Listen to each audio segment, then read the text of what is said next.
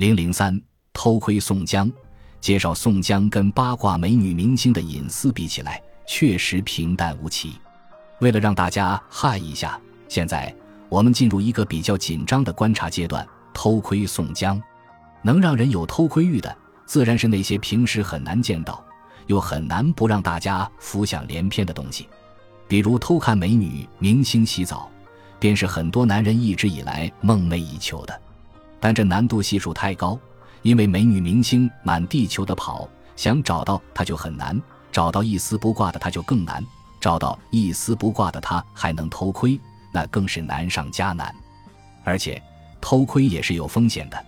一旦偷窥到一丝不挂的美女明星，情不自禁之际被他孔武有力的保镖发现了，怎么办？跟大家轻松一下，进入正题。宋江有什么是必须偷窥才能看到的呢？前面我们介绍过，在宋江上梁山之前，他跟普通小公务员的外部情况没有什么差别。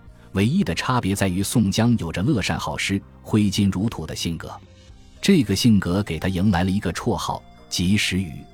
此时，宋江这个绰号是施舍财力得来的。但人最可贵的是什么？保尔在《钢铁是怎样炼成的》中回答了我们：人最宝贵的是生命。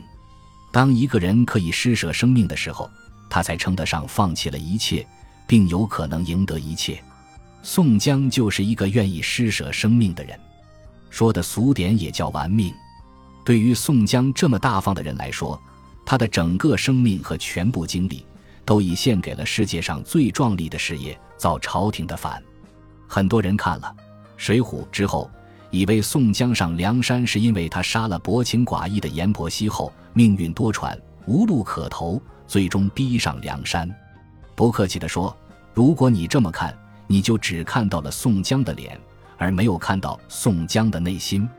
著名思想家、半个文学青年、江湖知名人士宋江流落浔阳江畔，此时的宋江不但丢了公务员的饭碗，还顶着杀人犯的罪名，正过着可怜兮兮的流配生活，人生进入了低谷。宋江在做什么？喝酒。酒过三巡，宋江的情绪十分激动。喝酒是宋江的一个致命弱点，这决定了他只能做一个绿林集团老大，却不能做成天下的大英雄。日后我们还会在他见李诗诗小姐的时候，更详细的说明这一点。这次宋江喝酒的后果非常严重，使他从一个籍籍无名的普通杀人犯转为天下皆知的叛国犯。宋江这种身份的转变，我们暂且不表。当务之急是先介绍一下宋江喝酒的心理状态。宋江想到自己认识了那么多江湖好汉，赢得了一个及时雨的虚名，如今已过而立之年，还功不成名不就，最后成了杀人犯，流配到江南，这样的人生实在太痛苦了。以后怎么回乡见父老乡亲呢？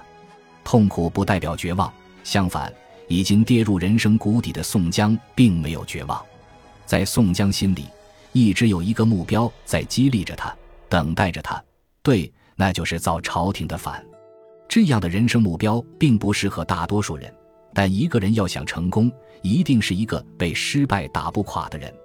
从这个角度上说，宋江让我们值得学习的地方就是，无论身处怎样的逆境，对外在的环境绝不屈服。这个世界上有很多人爱喝酒，有人说酒是穿肠毒药，有人说酒可以解忧。而对于我们某些公务员来说，喝酒可能是为了干好自己的本职工作。可惜宋江不是二十一世纪的公务员，他当时的喝酒心情堪与诗仙李白相提并论。饮酒之后必会写诗填词，常言道酒后吐真言，酒后的诗歌就更能袒露一个人的内心世界。现在就让我们来看看宋江的反诗，以及由此折射的他那五彩斑斓的内心世界。自幼曾攻经史，长成亦有权谋，恰如猛虎卧荒丘，潜伏爪牙忍受。不幸刺纹双颊，那堪配在江州。他年若得报仇仇，血染浔阳江口。心在山东身在吴，飘蓬江海漫皆遇。他时若碎凌云。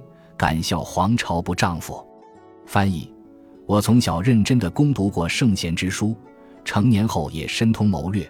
可这么多年来，我一直在郓城县当个小小办事员，这对我来说就跟一只即将下山的猛虎卧在荒丘养精蓄锐一样。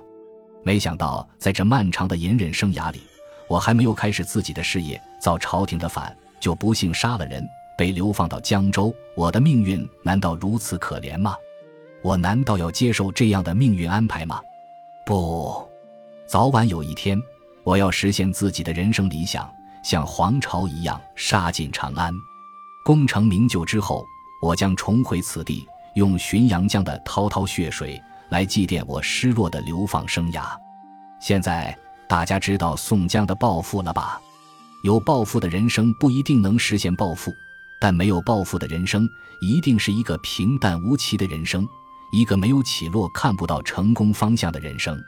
宋江日后做老大、当大官，和他隐藏在内心的抱负息息相关，而这一点不是谁都能看出来的。本集播放完毕。感谢您的收听，喜欢请订阅加关注，主页有更多精彩内容。